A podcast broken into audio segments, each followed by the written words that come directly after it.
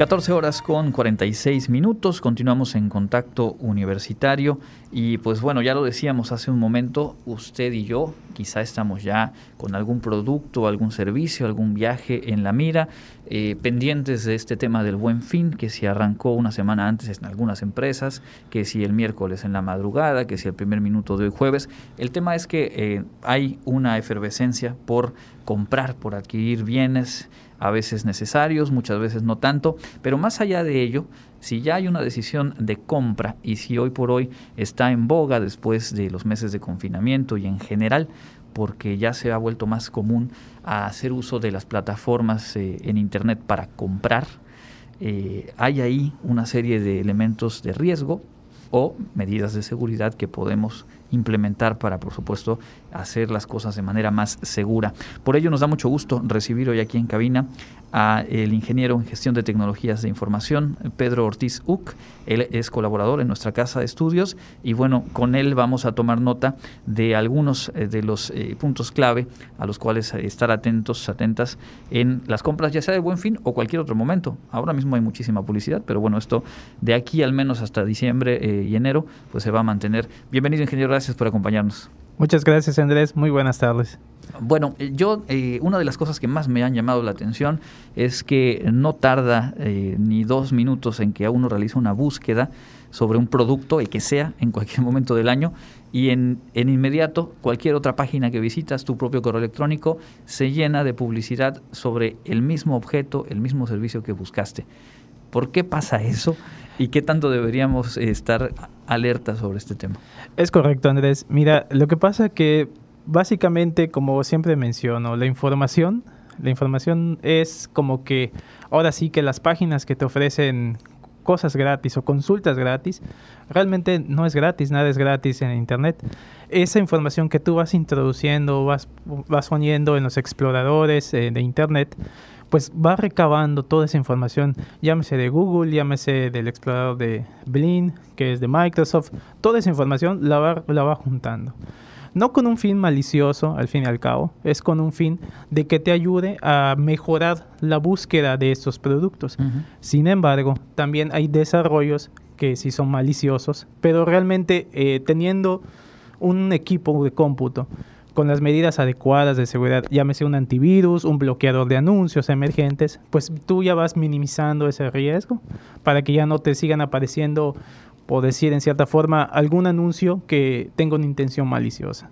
Pero en, en realidad esos anuncios lo manejan grandes de la industria de la búsqueda por Internet que sirven para el usuario que tenga una mejor eh, experiencia en la búsqueda de sus productos.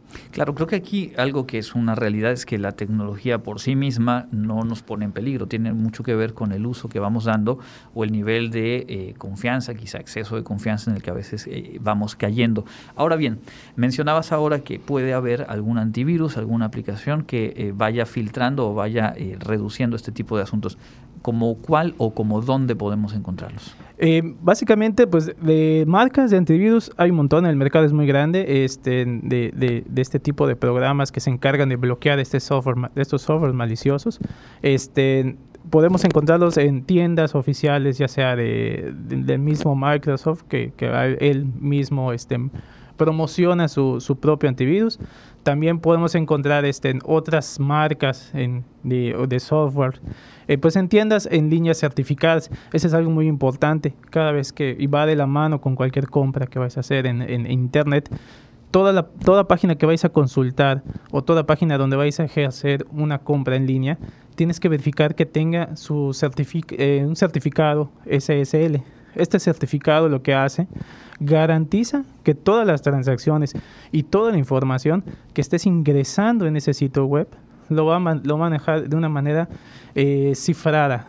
Lo va a cifrar y para que no sea tan, digamos, no imposible, porque sabemos que en cuestión de tecnologías todo es posible, pero va a dificultar a, digamos, a un atacante, a, alguien que esté ahí esnifiando, viendo qué, qué puede capturar en, entre la web, pues eh, obtener tus datos, esos datos personales, ya sea correo electrónico, número de teléfono, nombre, tarjetas de crédito, todos esos datos se cifran para que ya no sea visiblemente sencillo el, esos datos que estás ingresando. Ahora bien, eh, nos das ahora otro elemento de información eh, clave. Eh, certificado SSL. ¿Cómo o dónde lo podemos ubicar? ¿De qué manera saber que la página en la que estoy puede tener toda la apariencia de ser la página de la tienda a la que yo quiero acceder, accesar? pero tengo que verificar este tema que dices. ¿Cómo lo eh, hacemos? Es correcto. Mira, mayormente este certificado aparece, es muy visual, es, muy fácil de, de, identificar.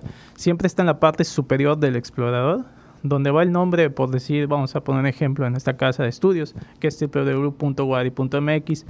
Al lado izquierdo, antes de que inicie la, el dominio del sitio web de nuestra casa de estudios, hay un candadito. Ese candadito si nosotros le damos clic, nos va a desplegar una serie de información donde nos dice que es, estamos en un sitio seguro. Al darle clic a ese sitio seguro, a, la opción, nos va a marcar que, es que tiene un certificado SS válido. Estos certificados, hay, un, hay, hay varias empresas las cuales se encargan de, generar estos certificados y son empresas que es en cierta forma eh, ¿cómo decirte? No es tan sencillo falsificar este tipo de, certificados. Son empresas dedicadas a certificar y a garantizar la seguridad de los, eh, decir, de los certificados que emiten. Entonces, observar, digamos, en, la barra donde va la dirección de la página en la que estamos, si hay este icono de un candadito y pues incluso ver si se despliega y eso ya nos da un paso más en cuanto a la confianza. Creo que algo a lo que nos hemos enfrentado todas y todos los que empezamos, bueno, cuando empezamos a comprar en línea, es este reto de que te dice, ponme tu número de tarjeta y uno dice, bueno, mi correo, mi nombre, puede ser, y después dame los numeritos de atrás. Y siempre hay como esta duda, ¿no? Y hay diferentes mecanismos de Visa o de Mastercard que te remiten a decir esta transacción puede ser segura. ¿Hay algo en concreto que nosotros podamos hacer adicional? Es decir, verificamos que es una página con, este certificado, pero después hay que ingresar los datos. ¿Hay algo que, de lo que tuviéramos que tomar nota en ese tema? Ok, perfecto. Lo que siempre recomiendo en cuestión de compras por internet, llámese de alguna tienda que exista físicamente o una tienda que sea totalmente virtual, como las como los grandes de, la industria eh, de comercio electrónico, los que tienen los coditos uniéndose o le da la sonrisa, pues esas son, son industrias que pues al fin y al cabo no tienen como tal una tienda oficial en cada ciudad. En cambio, otras empresas, por decir, eh, los que venden muebles o los que venden ropa aquí en nuestra comunidad, gran, empresas grandes, nacionales, otras nacionales, pues bueno, ¿cómo, cómo identificar e-, ese aspecto de, ok, estoy ingresando mis datos de crédito o de tarjeta de crédito o de débito, tengo que ver que realmente donde estoy sea la página adecuada. Por decir, vamos a poner un ejemplo, este, no se puede poner un ejemplo comercial. Sí, sí, sí, queremos la información lo más clara posible porque créeme que todo el mundo está ahorita mismo tomando nota y quizá deteniendo el último clic cuando estaban a punto de comprar algo. Háganlo, vale la pena. Así es. Tú cuando vas a entrar a una página web eh, de alguna tienda, tienes que fijarte muy bien que diga, por decir, eh, vamos a tomar en Sambors, por decir, en sambors.com.mx. Tienes que fijarte que sea realmente ese nombre y no sea sambors.02.org.m2.com. Si ves un nombre así raro, desconfía inmediatamente. ¿Por qué? Porque realmente tú sabes que Sambors no tendría un nombre tan complicado para que sus clientes estén buscando su sitio web. Si tú ves que tiene un nombre así, eh, cierra la página, bloquea la página. Ve en el buscador de Google, pon Sambors y ve que tenga realmente el nombre de dominio adecuado. Y cuando vayas a hacer una transacción o vayas a hacer una compra, la misma página te debe redireccionar a un sitio con el certificado SSL Puede ser del mismo Sambors, por decir en cierta forma, o de alguna institución bancaria. Llámese eh, de HCBC, este, cualquier otra institución, o de Visa o de Mastercard. Y también esas páginas, o más bien esas ventanas emergentes que van a estar saliendo, también deben contar con ese certificado SSL. Otra recomendación que siempre hago es bueno tener una aplicación bancaria de, de nuestro celular, pues de banco, para ver igual cuando realizo la transacción realmente sea lo que estoy comprando y, lo, y, realmente lo que se me está cobrando. Claro. Para que haya una referencia, porque muchas veces al momento que tú estás esos datos, a veces das por hecho que ya lo compraste, pero consultas y a veces no, solo introduciste los datos y esos datos más adelante te los pueden utilizar, claro. para poder estar haciendo otras compras. De hecho, inclusive en desarrollos de Android y iOS ya hay aplicaciones que se encargan de autentificar todo lo que viene siendo las compras, todas tus, las transacciones que realices o las compras, guardan esos registros y guardan esas contraseñas para hacerlo mucho más seguro al momento de comprarlo. De acuerdo, estamos platicando con el ingeniero eh, Pedro Ortiz Uc con estos eh, tips, estos consejos de seguridad para pues, realizar compras eh, por Internet, probablemente ahora con la vorágine del buen fin, pero en cualquier otro momento todo esto aplica y deberíamos tenerlo mucho más claro. Seguramente el tiempo no, no, no es muy extenso, pero algunos asuntos puntuales. Eh, decías al inicio, nada es gratis en Internet tampoco nada es tan barato como de pronto nos puede llegar publicidad a nuestro mismo correo electrónico. Eh, es decir, hay que empezar a desconfiar por sistema de todo aquello que tenga algún elemento sospechoso, ¿no? Sí, es correcto. De hecho, eh, igual yo siempre menciono de que si tú tienes una, digamos, te inscribiste a ofertas de alguna tienda departamental o algún supermercado o alguna otra tienda, pues esperas recibir en cierta forma pues información y promociones de esa tienda. Pero si tú no te has inscrito a esa tienda o, alguna, o algún supermercado, desconfía si te llega información porque muchas veces no sabes si en verdad es, es, es, de la tienda, es original ese correo, es, es, es, válido. Y también, ¿por qué? Porque muchas veces el, este tipo de, de, publicidad va, va, dirigido a personas que les han, en cierta forma, han registrado sus datos en alguna plataforma que no tiene la seguridad eh, pues que debería tener y se roban, se roban la base de datos. Hay gente que se roba base de datos y las vende. Y la gente que compra esas bases de datos con la intención que tienen, pues es buscar víctimas con el conocido phishing. Te empiezan a mandar este, publicidad para que caigas y te redireccionan a otros sitios que no tienen nada que ver con la tienda donde donde se está ofertando los productos. Claro, y al final de cuentas eh, no es que solamente uno pierda el tiempo en lo que ya me mandaron a otra página, sino que en ese proceso hay datos, hay información que queda expuesta y donde uno corre riesgo. Por último, en el tema de, por ejemplo, estas páginas como Amazon o Mercado Libre, donde uno genera un usuario, una contraseña, por default los exploradores te dicen guardar contraseña y tal.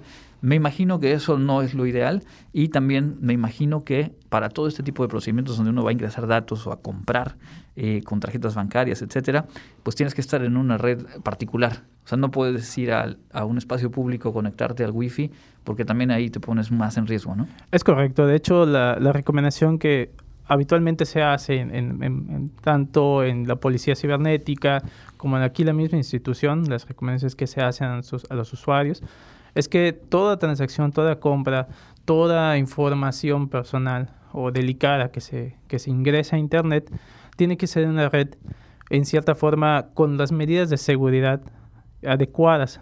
En cambio, si tú vas a un parque en línea e intentas hacer una compra, corres el riesgo de que alguien esté, esté tomando tus datos sin que te des cuenta. Y no, que, no quiere decir que esté detrás de ti, simplemente le basta tener una computadora y un programa para ir a estar viendo qué tráfico de red, qué tráfico de información está pasando en la misma red pública y, y, ahí tomar esos datos. Por eso siempre se recomienda que si va a hacer una compra sea en la casa, con un equipo, equipo propio también, y también las contraseñas y, el usuario, unas, las contraseñas se tienen que ser lo más fuertes que se puedan, no poner que el nombre, que la fecha de cumpleaños. 1, 2, 3, 4. Exactamente, el famoso query, ¿no? no tratar de tener contraseñas fuertes y también al momento de hacer una compra y ya finalizarla, eh, cerrar sesión, nunca dejes abierta tu sesión porque algo particular que pueda pasar, eh, sin mala intención, dejas abierta tu sesión en Mercado Libre, en Amazon, eh, tienes sobrinos o tu hijo, papá, préstame el celular, y a los 15 días te llega una pila de juguetes de de Amazon o de, Mercado Libre y, a la puerta de tu sería muy grato, pero el problema es que te va a venir el cargo después. Exactamente, sí. pues, eh, Pedro, estoy seguro que la gente que nos escucha te agradece eh, habernos dado esta información. De verdad que es de primera necesidad y es un tema en el que a veces no reparamos. Creo que eh, se ha avanzado a lo largo de la contingencia en usar estas plataformas, en beneficiarnos, sí, porque indudablemente lo decíamos, la tecnología per se no es negativa, pero a lo mejor al volverse más cotidiano, también vamos bajando la guardia, vamos tomando mayor confianza y poniendo en riesgo pues lo que finalmente nos cuesta mucho trabajo adquirir y este y poder tener justamente para ocasiones como esta. ¿Algo más que quisieras agregar? Pues básicamente exhortar a la, a la gente, a, los, a toda la comunidad que hagan sus compras responsables, piensen que igual estén, como por ahí muchos dicen, compremos lo que necesitemos, no compremos cosas de más, no, que no necesitemos en el momento. Ahorita creo que la economía no es muy buena para casi todos y hay que ser compradores responsables. De hecho, creo que la, la, el Buen Fin tiene una página que sacó Profeco, donde ahí se pueden consultar prácticamente todas las empresas que participan y también ahí puedes consultar qué empresas estén, ofertan los mejores precios, qué empresas le subieron de costo a, los equipos y cuáles mantuvieron. Y también algo muy importante en, con cuestión de comercio electrónico, el Buen Fin está implementando también un sello digital del Buen Fin para que igual los compradores al momento de realizar una compra digital detecten ese sello digital y puedan ver si realmente es una empresa válida para el buen fin. Pues ahí está. De nuevo cuenta, muchas gracias por la información. Es el ingeniero Pedro Ortiz Uc, hoy aquí en Contacto Universitario.